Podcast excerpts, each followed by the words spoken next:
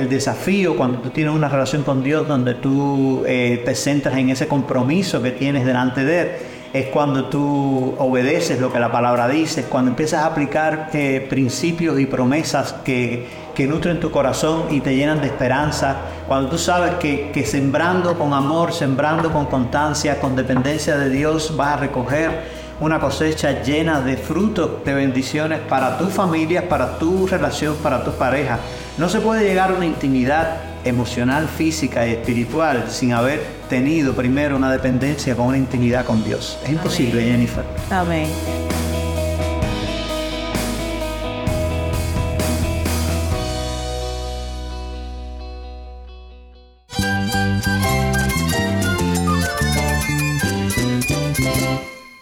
Jesús es nuestro Salvador, nuestro amigo. Cristo es mi guía. Cristo significa todo, pero en primer lugar mi Salvador, mi refugio en tiempos difíciles. Él es nuestra fortaleza. Es la salvación, la vida eterna. Bueno, Cristo es, es vida. Él es suficiente. Él es el héroe de esta gran historia. Cristo para mí es mi todo.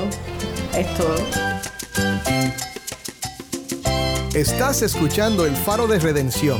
Cristo desde toda la Biblia, para toda Cuba y para todo el mundo.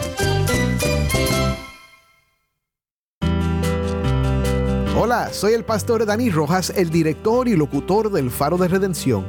Gracias por acompañarme hoy. El 14 de febrero se celebra alrededor del mundo el Día de San Valentín. Y en nuestras iglesias evangélicas y protestantes lo celebramos como el Día del Amor y la Amistad. Y por esta razón estamos ahora en una semana especial de programas que estamos llamando la Semana del Amor. Vamos a pensar acerca de las relaciones en el matrimonio y de las etapas de la soltería y la viudez a la luz de las escrituras.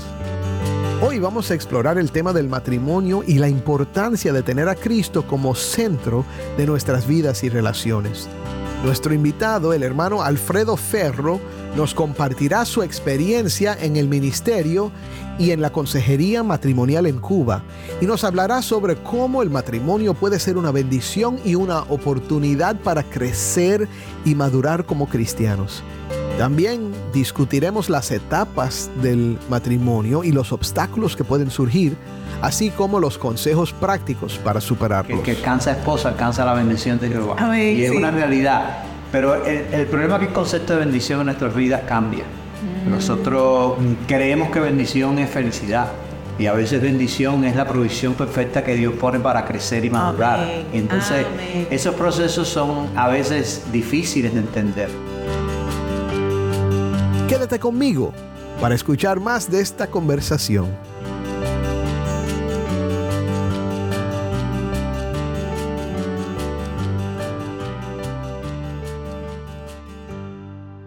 Vamos ahora con Jennifer Ledford y Alfredo Ferro en La Habana. Hola mis hermanos, Dios les bendiga mucho. Sean bienvenidos a otro programa del Faro de Redención. Hoy, con motivo al 14 de febrero, el Día del Amor y la Amistad, queremos conversar, por supuesto, acerca del matrimonio. Y para este propósito, hemos invitado al hermano Alfredo Ferro, quien ha estado involucrado en el ministerio y consejería matrimonial en Cuba durante varios años ya. Dios te bendiga mucho, mi hermano. Gracias por aceptar la invitación para el programa. Y quiero comenzar preguntándote, ¿qué le puedes decir a aquellas personas que ven el matrimonio solamente como una vía para ser felices? Yo pienso, Jennifer, que lo primero, eh, muchas personas creen que el ministerio de, de lo que es matrimonio está comprendido en Corintios 7. Sí, mm, eh, en 1 Mateo Corintios 13, el eh, amor. Corintios 13, o, o también, digamos, eh, Corintios 7 que habla sobre eh, cosas que, que me llaman la atención y yo quería comentarte hoy sobre eso, porque a mí siempre me llamó la atención cómo dice Proverbios 18, 22, que el que alcanza esposa alcanza la bendición de Jehová. Y es sí. una realidad. Pero el, el problema es que el concepto de bendición en nuestras vidas cambia. Nosotros creemos que bendición es felicidad. Y a veces bendición es la provisión perfecta que Dios pone para crecer y madurar. Amén, Y entonces amén. esos procesos son a veces difíciles de entender. Porque entonces uno quiere eh, o piensa que tiene una esposa que, que es la bendición, que, que es felicidad, que es la perfecta ama de casa o la perfecta eh, cocinera con la atención de, lo- de las cosas objetivas Y no es así. Muchas veces todo lo contrario, es la que te enfrenta, es la que toca sensibilidades, áreas que te destruyen, que te ponen desde una manera emocional por el piso, donde te hacen depender de Dios, confiar en Dios, confiar en sus promesas. Y eso te hace madurar como cristiano. Entonces, muchas veces las personas pues entonces creen que la Biblia se centra en matrimonio en tres o cuatro pasajes de diferentes cartas o libros. Y no es así. La Biblia completa viene con un solo propósito. Glorificar a Dios en tu vida, tener a Cristo como centro. Y cuando tú tienes a Cristo como centro y glorificas a Dios en tu vida, la manera de hacerlo es desde tu hermano más cercano. Y ese es tu esposo. Ese es tu esposo. Entonces, Parece sencillo, pero no es tan sencillo. Es, que es un área donde verdaderamente tú creces y vas en condiciones en una iglesia donde puedes ministrar y amar desde la perspectiva de, amar en tu casa, porque si tú no amas en tu casa, si no aprendes a, crecer y a hacerte vulnerable desde el seno de tu familia, todo lo que tú haces fuera de la iglesia es hipocresía. Porque es solo una apariencia que solo se queda en el marco limitado de lo que la gente ve, pero tu corazón no, no está realmente hecho una piedra. Y eso donde Dios toca esas áreas de verdaderamente es en, tu hogar o la persona más cercana. Amén, amén. Entonces déjame hacer una pregunta diferente para hacer las cosas de manera diferente. ¿Cómo, ¿Cómo las ideas preconcebidas que yo puedo tener al venir a Cristo pueden moldear el concepto que yo tengo acerca del matrimonio, según lo que me dice la Biblia. Sí, hay varias causas que pueden moldearnos. Dentro de ello está, digamos, mira, no tener a Cristo como centro de tu vida es una razón de la que, por supuesto, eh, no vamos a creer ni aceptar lo que la Biblia dice, ni lo que Dios dice en su palabra sobre el matrimonio.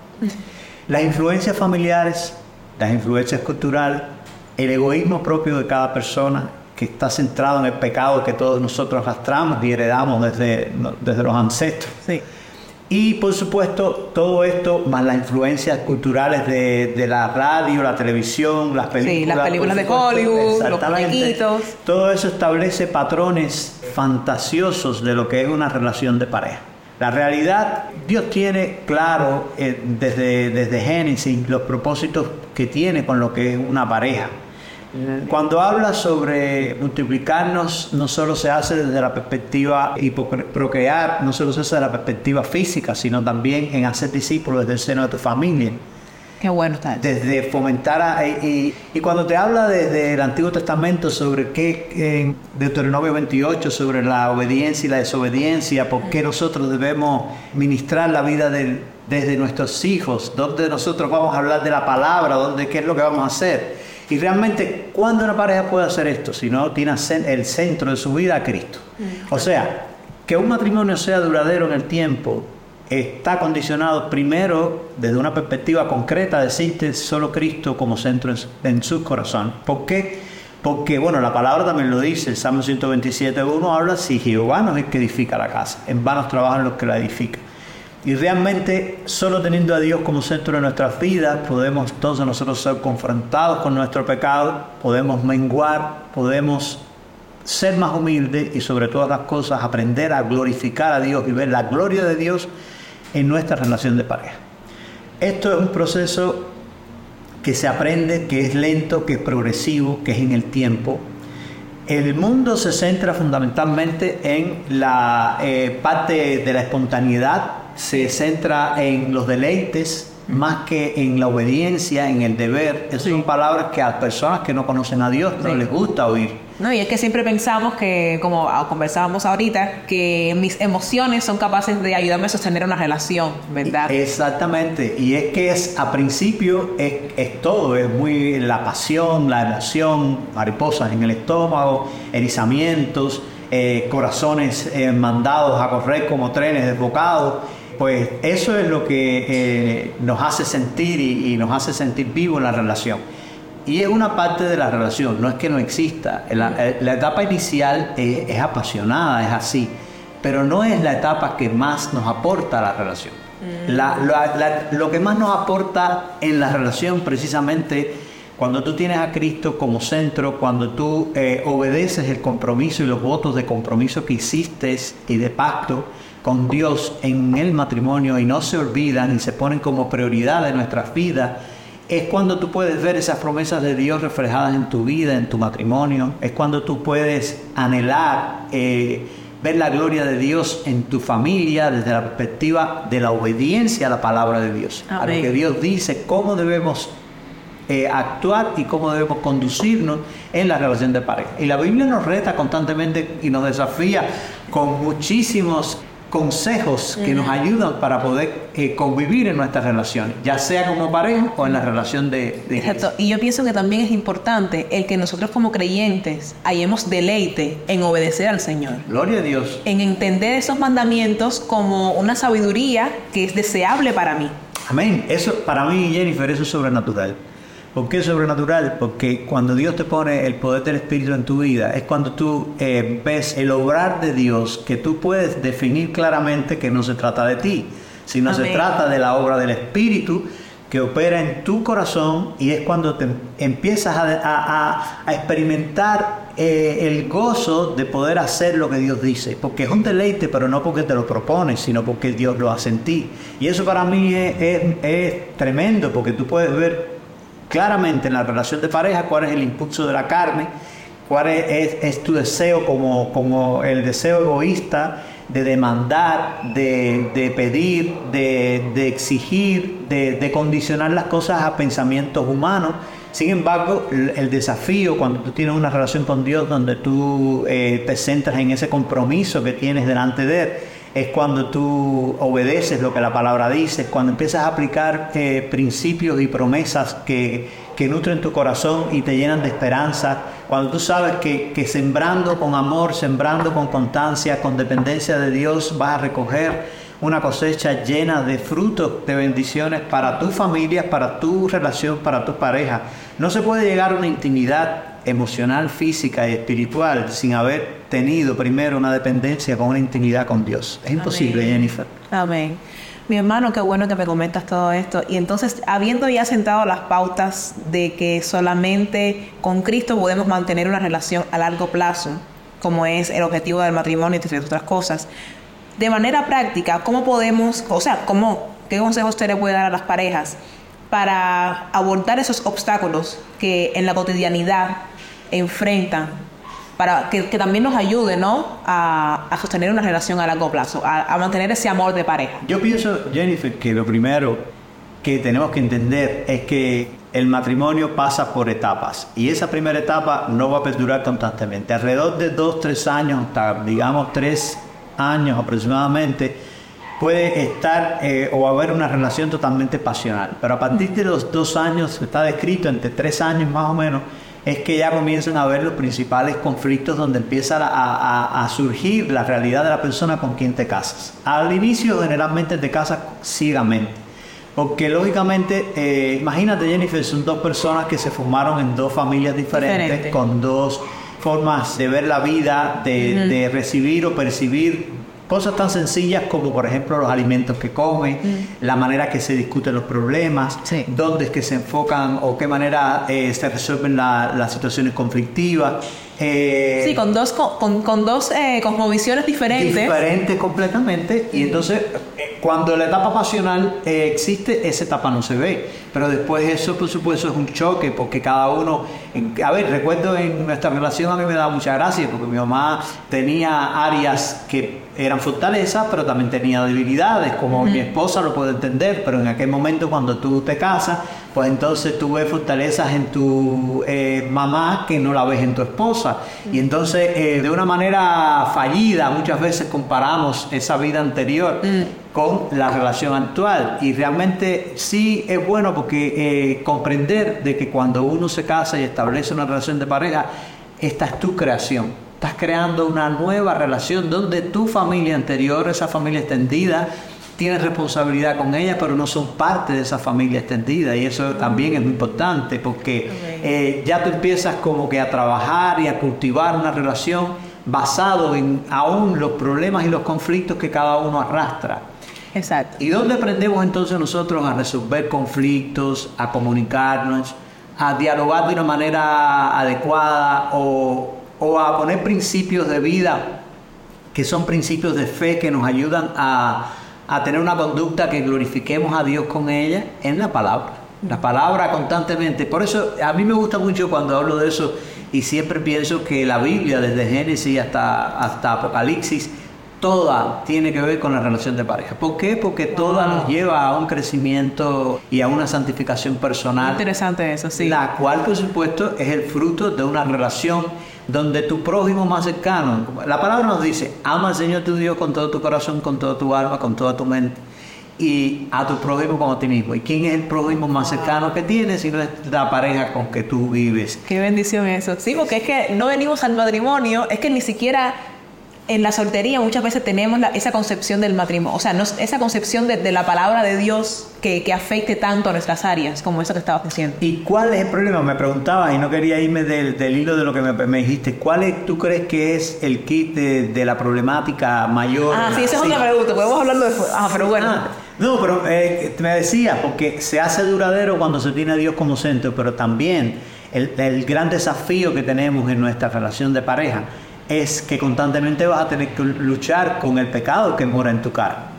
Y es una lucha constantemente que ese pecado, por supuesto, saca de nosotros carnalidades, ah, que esas carnalidades que no glorifican a Dios son las que entran en contradicción con tu semejante. Y no solamente lidiar con mi pecado, sino con el, con el pecado del hermano más cercano, como me ah, comentabas ahorita. Exactamente, y eso es muy fuerte. Por eso, mira, Jennifer, hay, hay una palabra eh, en Proverbios 18, 22, cuando habla sobre que, que alcanza esposa, alcanza la bendición de Jehová, y yo digo que, que es realmente una bendición, porque eh, cuando entramos en el Evangelio siempre pensamos en las cosas que son felicidad, bendición, pero muchas veces no, no necesariamente siempre bendición corresponde con felicidad. Ah, sí, exactamente, ese concepto de, eh, de utópico de felicidad sin ningún tipo de problema. Y realmente es una, yo considero, y lo veo así en mi relación de pareja, que para mí ha sido una bendición mi esposa porque las áreas conflictivas que yo he tenido en la relación con ella me han permitido ser mejor cristiano.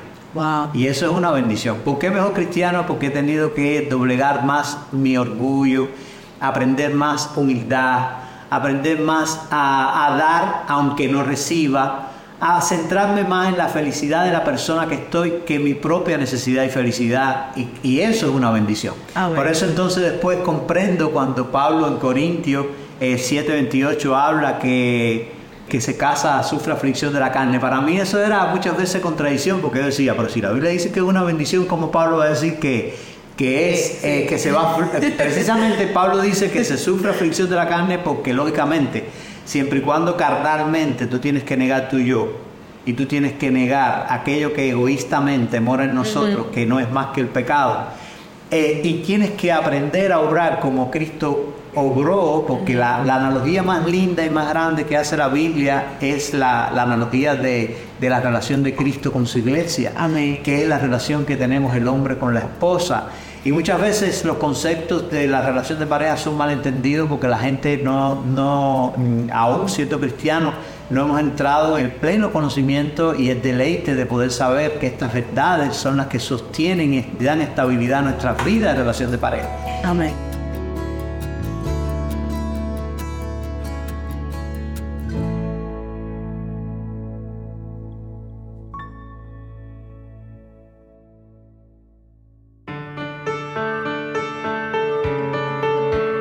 Soy el pastor Dani Rojas y esto es el faro de redención.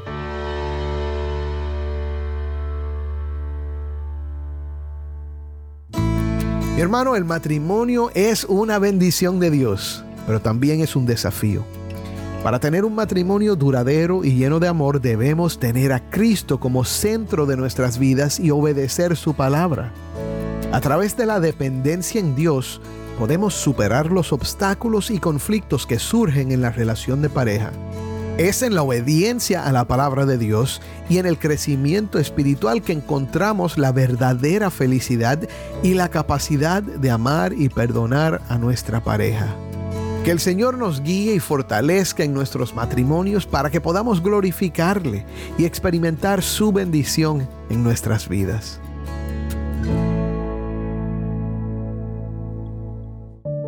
Oremos. Padre, te damos gracias por Cristo. Señor, sobre todo porque Cristo es un Salvador suficiente.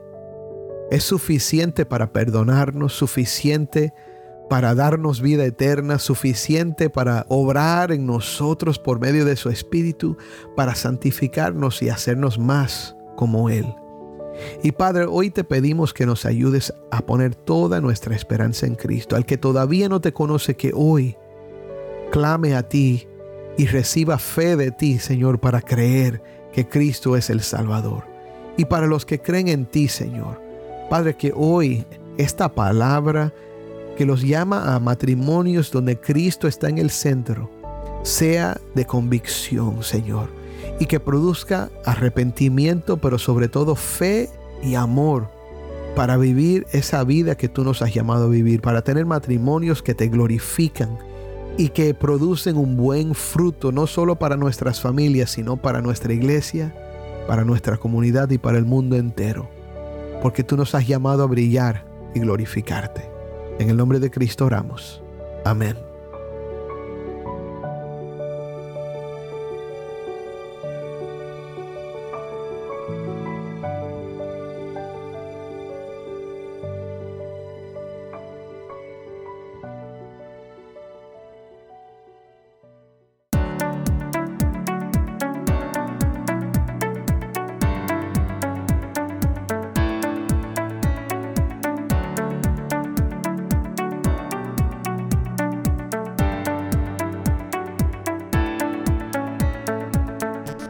El Faro de Redención como programa radial fue ideado para Cuba, pero ha crecido a un nivel global.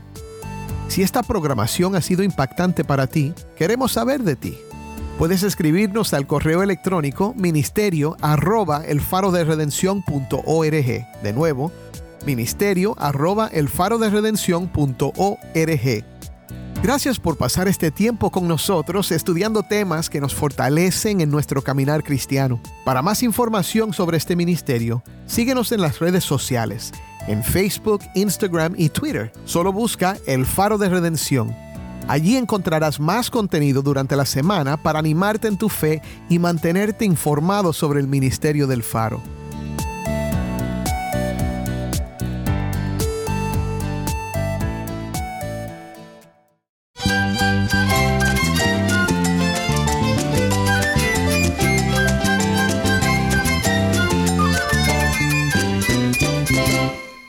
Pastor Dani Rojas. Te invito a que me acompañes mañana en esta serie La Semana del Amor. El faro de redención. Cristo desde toda la Biblia, para toda Cuba y para todo el mundo.